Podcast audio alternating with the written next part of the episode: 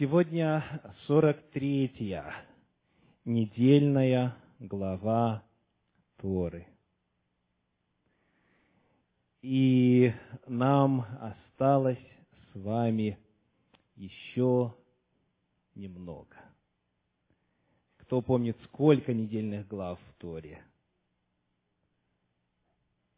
Ну, должно быть столько же, сколько недель в году, да? То есть 52. Может быть, у нас будет 53, э, в зависимости от того, как сложится график. Но в любом случае вы видите, что уже немного осталось. Сегодня мы завершаем изучение книги «Числа».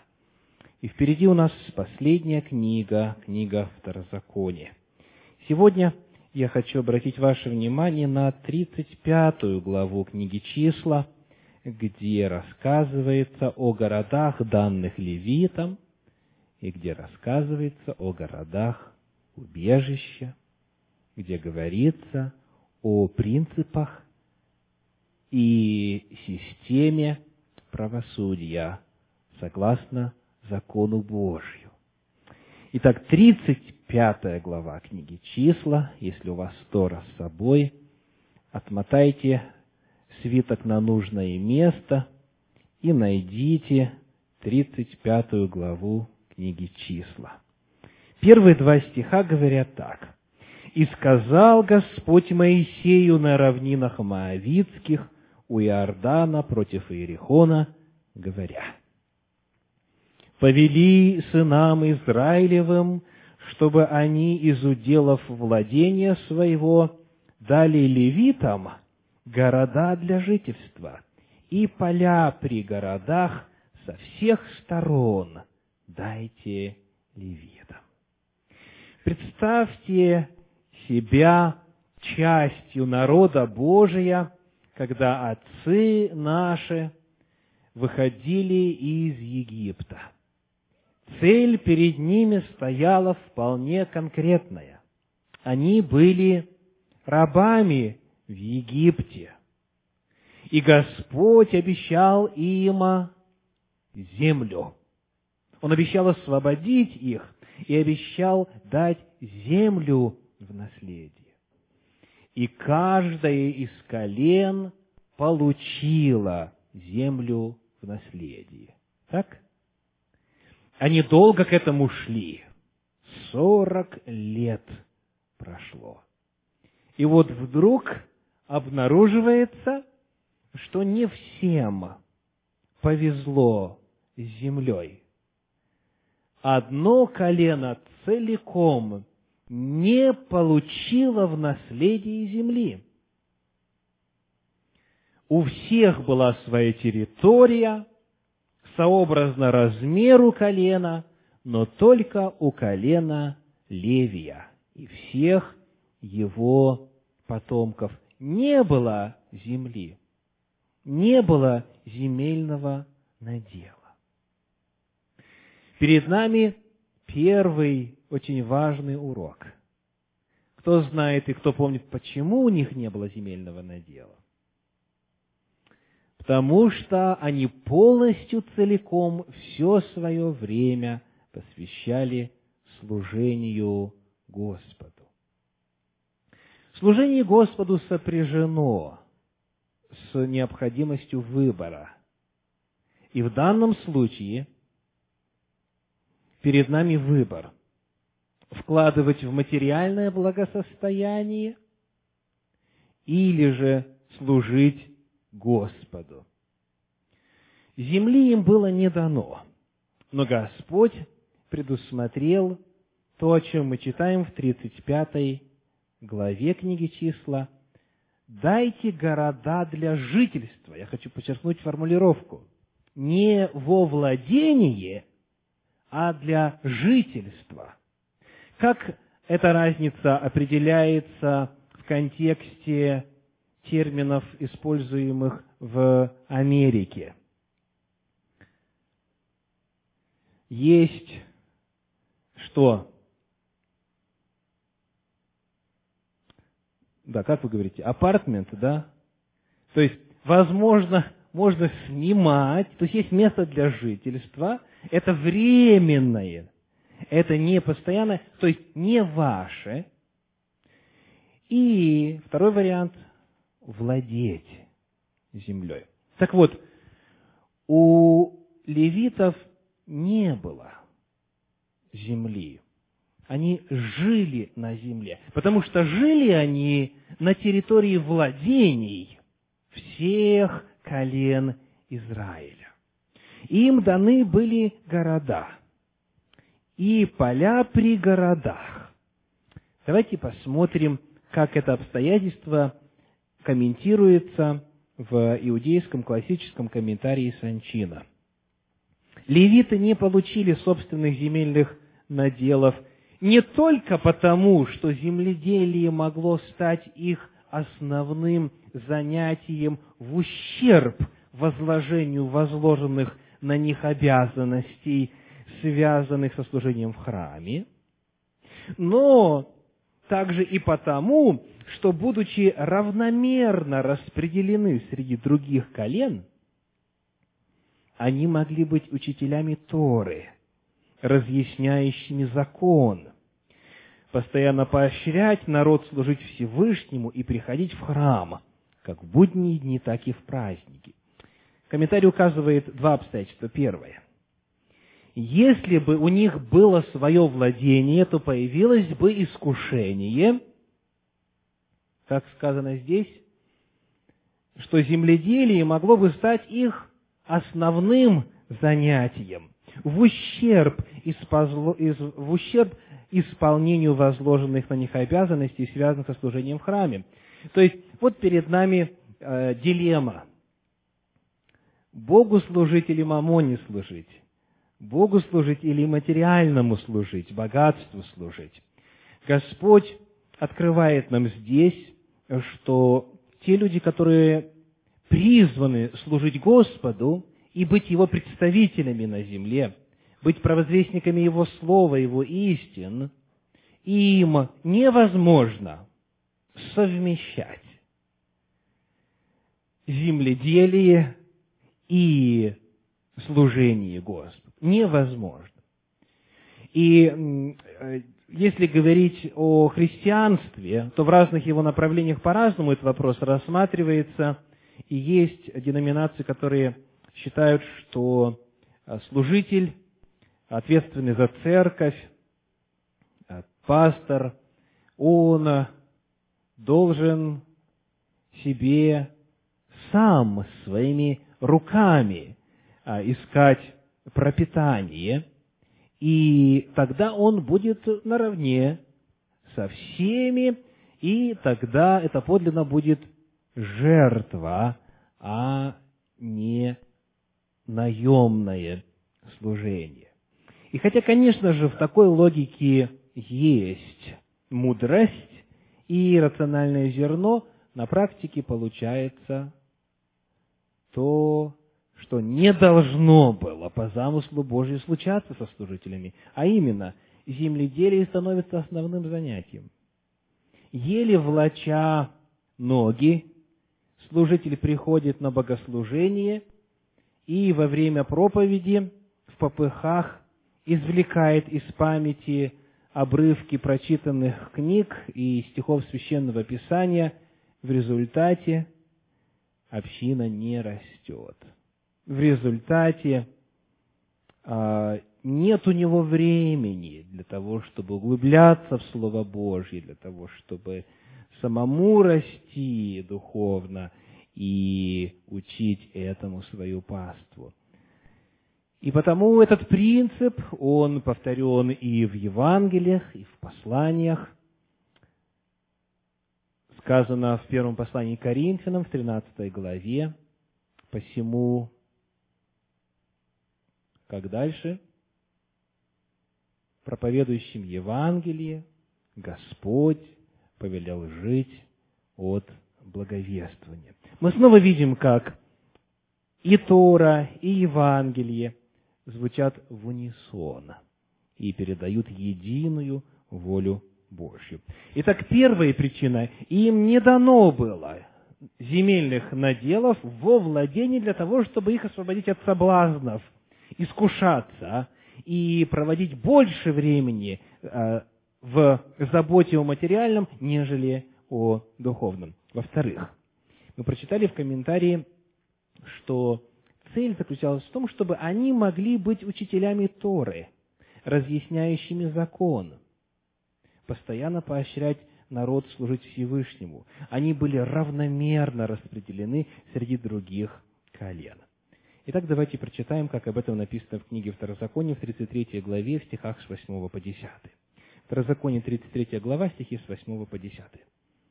«И о Левии сказал, Тумим твой и Урим твой на святом муже твоем, которого ты искусил в массе, с которым ты припирался при водах Меривы, который говорит об отце своем и матери своей, я, их, я на них не смотрю, и братьев своих не признает, и сыновей своих не знает.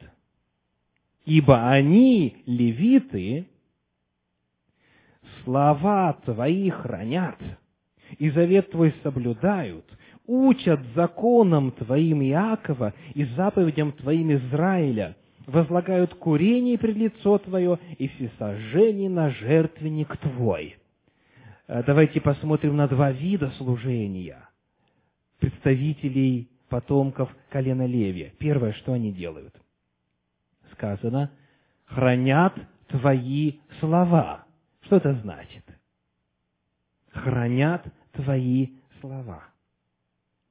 Давайте посмотрим, как эта мысль описывается в 31 главе книги Второзакония, стихи с 24 по 26. Второзаконие, 31 глава, с 24 по 26. «Когда Моисей вписал в книгу все слова закона сего до конца, когда записал Пятикнижье, закон, так, тогда Моисей повелел левитам, носящим ковчег завета Господня, сказав, возьмите сию книгу закона и положите ее одесную ковчега завета Господа Бога вашего, и она там будет свидетельством против тебя. Моисей, записав Тору, вручил ее левитам. Итак, они хранят Слово. То есть, именно у них находились святые слова. Именно они, соответственно, затем занимались перепиской Торы – кропотливым, сложным трудом воспроизведения и размножения копий священного писания. Итак, во-первых, они что делают? Хранят. Они хранят Тору, хранят закон. Дальше, во-вторых, они учат законам Твоим Иакова и заповедям Твоим Израиль.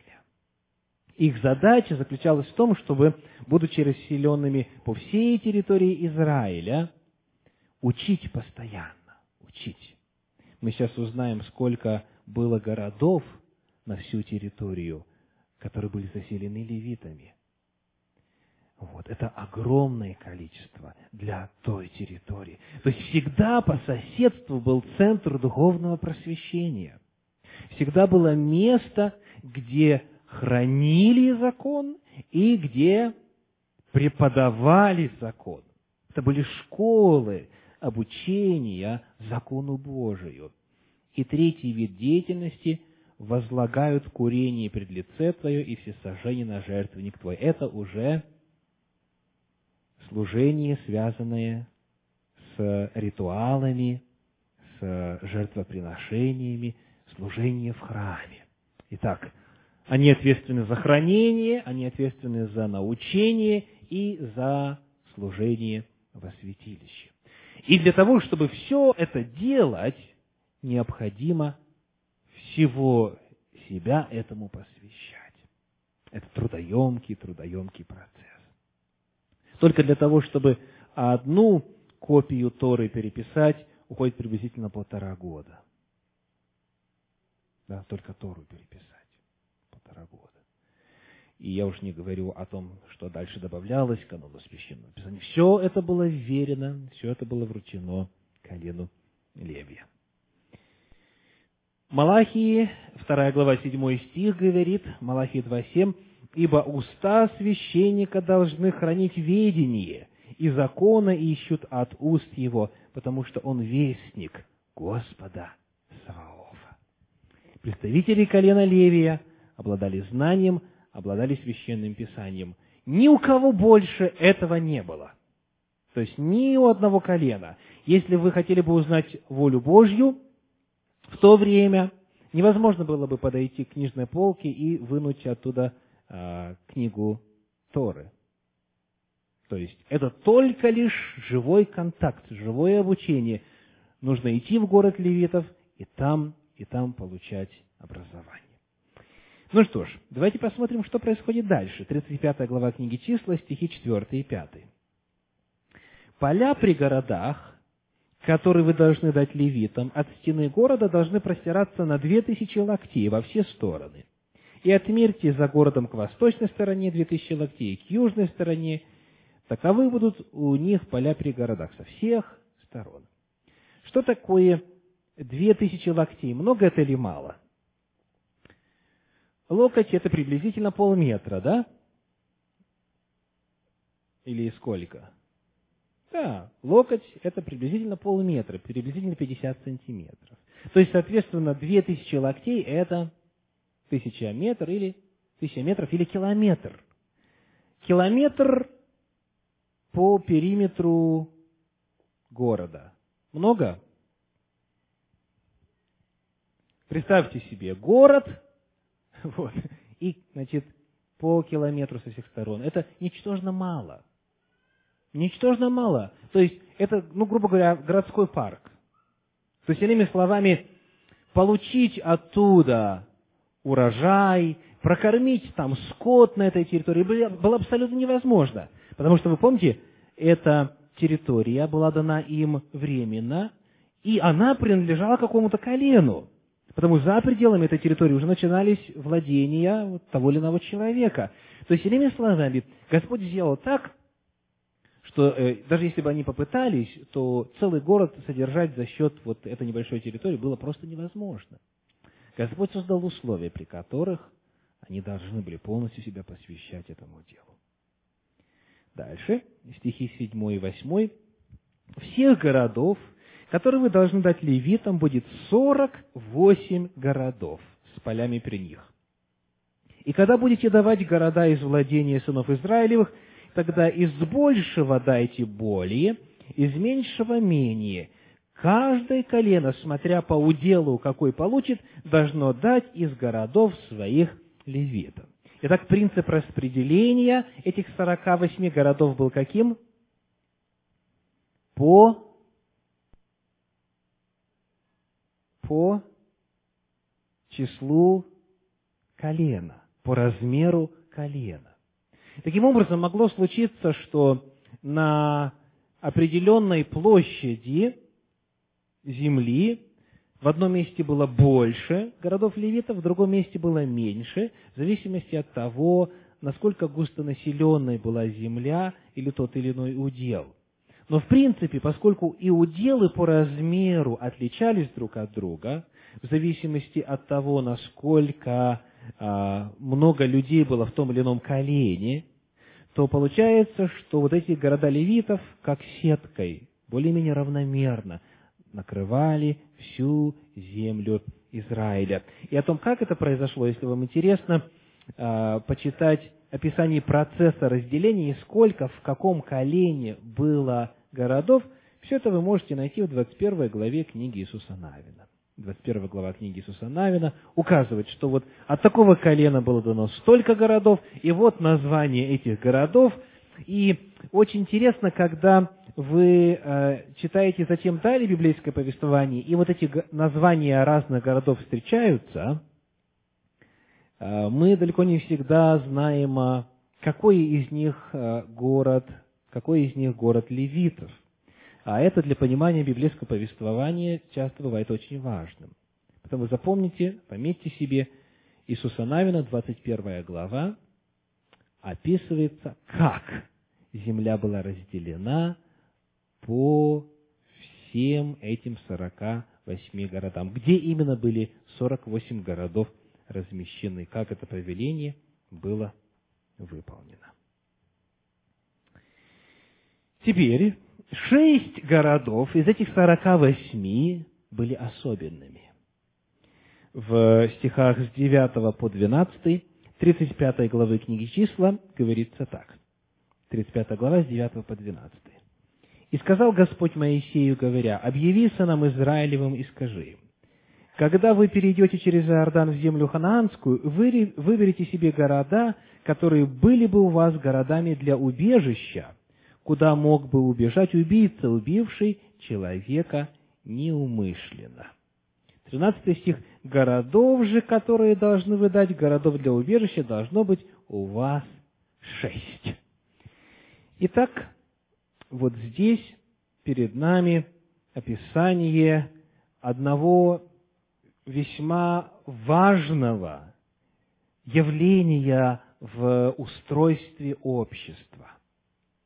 12 стих говорит, «И будут у вас города сии убежищем от мстителя, чтобы не был умершлен убивший прежде, нежели он предстанет пред обществом на суд». Давайте посмотрим на эти города. Очень распространено среди христиан представление о том, что Тора дозволяла и даже предписывала самосуд. А, как это представление формируется? На основании книги «Исход», например, стихи 20, 23 по 25. Исход 21 глава, с 23 по 25. «А если будет вред, то отдай душу за душу, глаз за глаз, зуб за зуб, руку за руку, ногу за ногу, обожжение за обожжение, рану за рану, ушиб за ушиб. То есть, коль скоро звучит такой призыв, такое постановление, то э, большинство христиан представляет себе это так. Значит, пошли вы к соседу в гости, он пролил на вас кипятку, а закон говорит что? Обожжение за обожжение вы ему тут же немедля выплескиваете чашку, куда полагается, и тогда справедливость восторжествовала. Или, допустим, двинул вам кто-нибудь, так сказать, э, и выбил зуб. Согласно этому закону, что нужно делать? Разворачиваться и метко выбить взамен.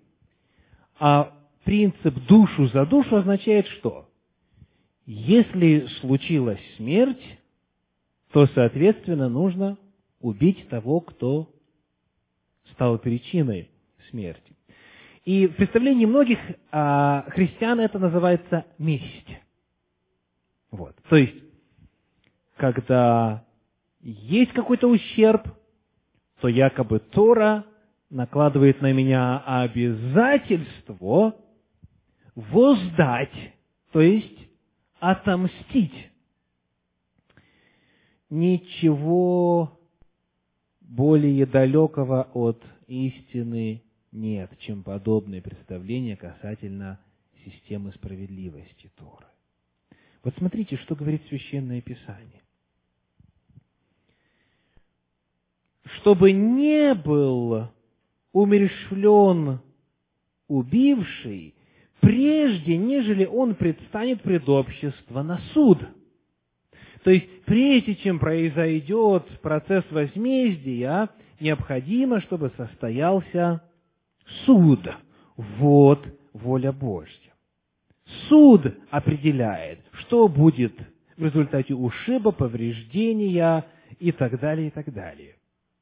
Должен состояться суд. И Священное Писание говорит здесь в 35 главе, что общество должно спасти, общество должно спасти убийцу от руки мстителя за кровь. 25 стих говорит. Общество должно спасти. Таким образом, мы во-первых, должны обратить внимание на то, что самосуд запрещен. никаких решений, никакого возмездия нельзя применить или осуществить, доколе не состоится суд. Прежде, нежели он предстанет пред обществом на суд. Теперь давайте посмотрим, как происходил суд. Вот, допустим, не нравится вам физиономия вашего соседа. Да? И вы приходите и говорите, а он убийца.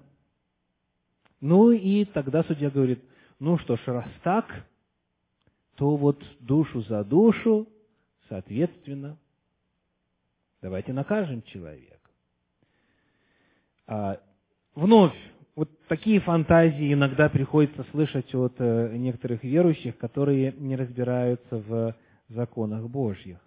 Вот что говорит 35 глава книги числа о процессе. 30 стих 35 главы. «Если кто убьет человека, то убийцу должно убить по словам свидетелей, но одного свидетеля недостаточно, чтобы осудить на смерть. Дальше очень подробно весь процесс описывается в книге Второзакония в 17 главе, стихи 6 и 7. Второзаконие, 17 глава, стихи 6 и 7. По словам двух свидетелей или трех свидетелей должен умереть осуждаемый на смерть. Не должно предавать смерти по словам одного свидетеля. Рука свидетелей должна быть на нем прежде всех, чтобы убить его, потом рука всего народа, и так истреби зло из среды себя. Вчитаемся. Во-первых, говорится о том, чтобы необход... что необходимо два, а лучше три свидетеля для того, чтобы состоялось осуждение на смерть. То есть это означает, что будет процесс разбирательства, будет процесс выслушивания свидетелей, снятия свидетельских показаний, и затем очень важный момент. Рука свидетеля, рука свидетелей должна быть на нем прежде всех, чтобы убить его, потом рука всего народа, и так истреби зло из среды себя. Смотрите, что происходит в западном обществе, к примеру. Сказал ложное свидетельство – дал ложные показания, договорился с кем-то, и вас уже, допустим, двое в суде, и потом, к примеру, выносится приговор, смертная казнь. Кто ее осуществляет? Какой-то человек, который преступника не знает, с ним никак не связан – который не был свидетелем и не знает ситуацию вообще. То есть есть профессионал, палач, который получает деньги за то, что приводит приговор в исполнение. Так? То есть, иными словами, разделены функции свидетеля и палача. Согласно Торе, палачом является кто? Свидетель. И не один, а свидетели, двое или трое. И вы просто попытайтесь себе представить, если вы свидетель ложный, и вы знаете, что этот человек не виноват, и вы не один, а вас двое или трое, то только у людей, которые уже профессиональные убийцы, хватит хладнокровия – чтобы отнять собственноручно жизнь у человека, который не является виновным. Как правило, человек, который никогда из такого зла в жизни своей не совершал, преднамеренного убийства, он не в состоянии будет этого сделать. Причем это все на публике происходит. Да, сказано вначале руки свидетелей, а потом рука всего общества. То есть в сам, в сам процесс правосудия встроен целый ряд ограничителей помимо разбирательств, помимо суда, помимо выслушивания свидетелей, еще и сами свидетели должны были быть палачами. То есть, а, Господь устроил так, зная природу человека психологию человека, что а, крайне сложно было при такой системе допустить смерть невинного человека. А вот теперь давайте послушаем со стороны иудаизма, как описывается процесс. Суд не имеет права вынести смертный приговор, основываясь на каких-либо косвенных или вещественных доказательствах. Только заявление не менее чем двух свидетелей может быть основанием для того, чтобы приговорить человека, совершившего убийство, к смертной казни. Дела, рассмотрение которых может привести к вынесению смертного приговора, могли рассматриваться либо Верховным судом, состоявшим из 71 члена, либо городскими судами колен Израиля, состоявшими из 23 членов. Свидетели тщательно допрашивали. Выяснение обстоятельств дела у каждого из свидетелей производилось в отсутствие остальных свидетелей. Если их показания противоречили одно другому, даже в деталях, не имеющих непосредственного отношения к делу, их свидетельства не принимались. Свидетели не должны были состоять в родственных отношениях друг с другом. Суд заботился прежде всего о том, чтобы не был наказан невиновный требование Торы наказать преступника и устранить зло из народа не рассматривалось как первостепенная обязанность, ради исполнения которой можно, пожертвовав абсолютной точностью и ясностью, вынести приговор на основании недоказанных утверждений свидетелей. То есть, иными словами, процесс был весьма тщательный, продуманный, взвешенный для того, чтобы не допустить смерти невиновного. И вот теперь еще одно очень важное обстоятельство, которого нет в современных судах. Как говорит книга Второзаконие, глава 17, 8 стих и далее, 17 глава 8 стих, «Если по какому делу затруднительным будет для тебя рассудить между кровью и кровью, между судом и судом, между побоями и побоями, и будут несогласны мнения в воротах твоих. Что значит воротах? В воротах всегда заседает суд. Мы э, минувшей весной посетили город Дана на севере Израиля, и э, раскопанный археологами город – при входе, сразу в воротах, имеет площадь, небольшую, но достаточно вместительную для того, чтобы там мог заседать суд. И там есть специальное место для главного судьи, там устроены места для остальных членов суда, и причем суд всегда народный, в том смысле, что эти люди не получают за это денег, они просто уважаемые, известные, благочестивые, а, не любящие корысть, члены того общества. И вот если сказано в воротах твоих, то есть в городском суде, который состоял из 23 членов, если не согласные мнения, тогда что? Сказано, встань и пойди на место, которое изберет Господь Бог твой, то есть куда? В Иерусалим. И приди к священникам и к левитам, и к судье, который будет в те дни, и спроси их, и они скажут тебе, как рассудить. У священника, у первосвященника э, был специальный прибор, о котором мы уже говорили, который назывался Урим и Тумим. И сказано, он будет носить суд сынов Израилевых на груди своей. То есть, когда были сложные вопросы, когда трудно было рассудить, шли к Господу, и Господь открывал, кто виноват. Таким образом, устранялась вообще какая-либо возможность для того, чтобы решение было неправильным или несправедливым. И еще один очень важный момент. Книга Второзаконие, 19 глава, стихи 16 по 21 говорит, 19 глава, 16 по 21. Если выступит против кого свидетель несправедливый, обвиняя его в преступлении, то пусть предстанут оба сии человека, у которых тяжба пред Господа, пусть предстанут пред Господа, пред священников и пред судей, которые будут в те дни, судьи, хороши, э, судьи, судьи должны хорошо исследовать, и если свидетель, тот свидетель ложный, ложно донес на брата своего, то сделайте ему то, что он умышлял сделать брату своему. Итак, еще один встроенный ограничитель против несправедливости.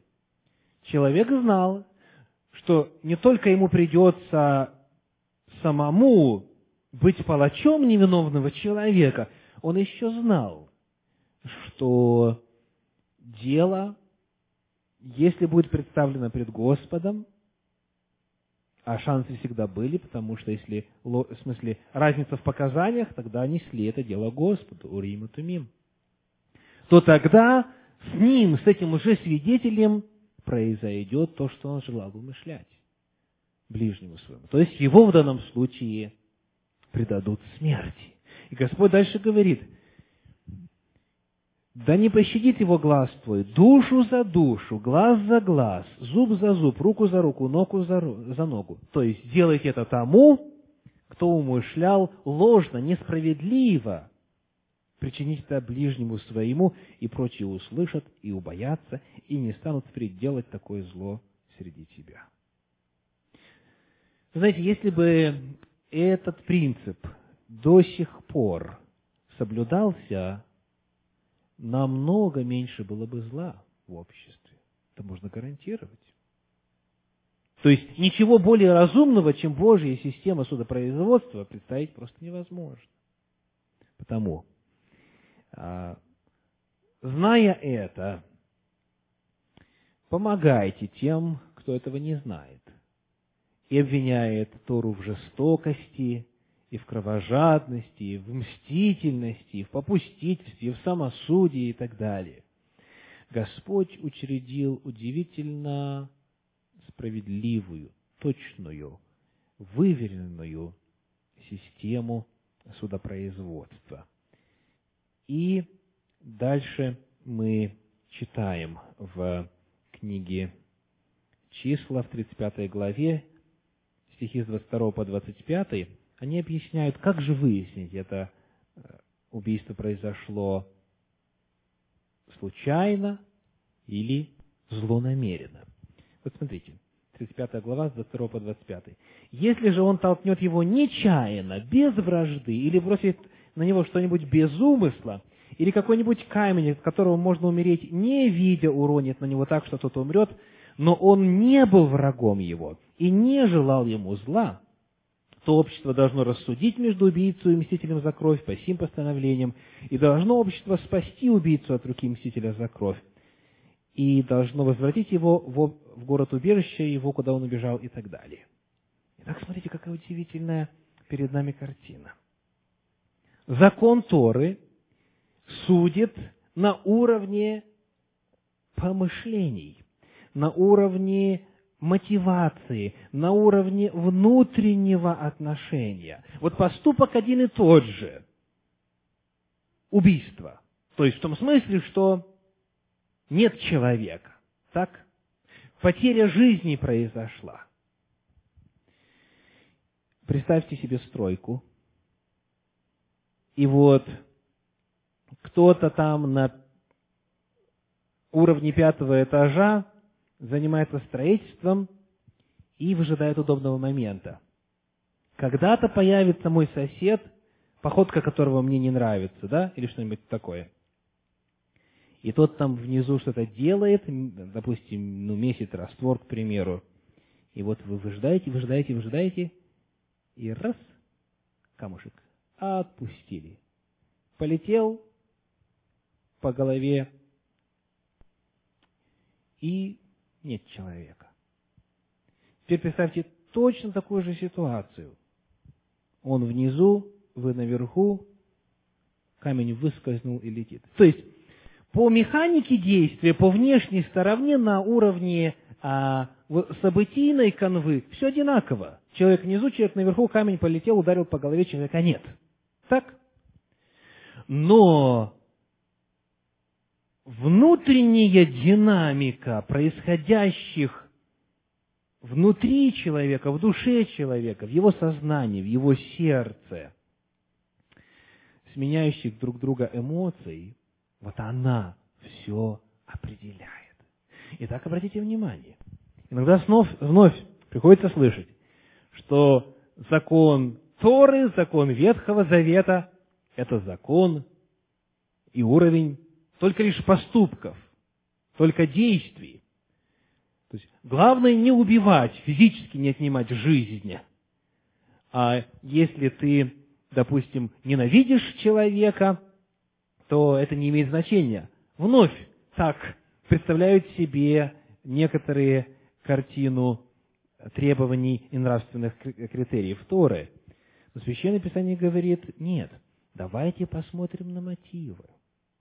Давайте посмотрим, что внутри происходит. Была ли вражда? Был ли умысел? Был ли он врагом ему? Желал ли ему зла? Вот это главный вопрос. Поступок состоялся, событие произошло, но главное, почему это произошло? Вот где суть греха. Города-убежища служили защитой для любого убийцы, но только до суда, пишет комментарий Санчина. Убийца, который был признан виновным в совершении умышленного преступления, приговаривался к смертной казни, и для него не служило оправданием то, что сразу же после совершения преступления он бежал и спрятался от родственников мстителя в одном из городов убежища, откуда и был приведен на суд. То есть, иными словами, главное определялось чем? Что происходило внутри, его мотивами, его побуждениями. И вот теперь вопрос. А как узнать, был ли он врагом третьего дня или нет? Был ли он для него врагом или нет? Правда интересный вопрос? Как узнать? И вот смотрите, что на эту тему говорил Иисус Христос. В Евангелии от Матфея, 5 глава, стихи 21 и 22. Матфея, 5 глава, стихи 21 и 22. Вы слышали, что сказано древним, не убивай, кто же убьет, подлежит суду. И вновь некоторые читают и, и больше ничего не зная о судопроизводстве в Ветхом Завете, предполагают, что там проблема только была в самом действии э, убийства или факте убийства. Христос говорит, а я говорю вам, что всякий гневающийся на брата своего напрасно подлежит чему? Суду. Какому суду? Давайте читать дальше. Кто же скажет брату своему рака, пустой человек, подлежит чему? Синедриону. Какому Синедриону? Христианскому наверняка, да? Нет, конечно. Христос мыслит и проповедует в контексте иудейской судебной системы, в контексте процесса суда, который был утвержден в Торе. Есть городской суд – есть какой? Верховный суд Синедриона. Потому Христос говорит, как узнать, он убийца или нет? Точно, что сказано в Торе. Была ли у него вражда? То есть, гневался ли он на него? Так? Теперь, говорил ли он что-нибудь ему? Вот представьте себе, собрались свидетели, как ему знать, он был врагом или нет? – они начинают вспоминать, а, вот позавчера и так далее, и так далее, было такое, что он его обзывал, допустим, так? Если какие-то были слова сказаны, сказано, подлежит Синедриону, то есть Верховное судилище должно разбираться. А кто скажет безумный, подлежит гиене огненной. Бог напрямую судил тогда, когда трудно было принять решение. Вы видите, что Иисус Христос ничего не изобретает нового – он просто рассказывает, как происходило согласно Торе и как должно происходить тогда, когда он проповедует. Он не создает новую систему суда. Он действует в рамках уже известного. Итак, как узнать, была ли мотивация или нет? Была ли вражда? Были ли оскорбительные слова? И, и если а, суд городской или Синедрион не может разобраться, тогда Господь в гиену огненную, Господь решает. То есть, вы видите, что Иисус Христос вместо того, чтобы принести новое учение, Он повторяет, устанавливает и утверждает то, что давным-давно утвердил еще через Моисея. Ну что ж, мы сегодня достаточно, я думаю, уже узнали обо всей этой системе для того, чтобы еще раз, еще раз увидеть великую мудрость Божию в даровании Торы. Как говорит Священное Писание, как говорит Бог через Тору, это не пустое для вас, это жизнь ваша. Тора описывает все сферы жизни и представляет собой лучшее, что может быть для человека. Когда пришел Мессия, он в своем учении, своей проповедью утвердил и снова, снова возвысил эти вечные принципы. Аминь.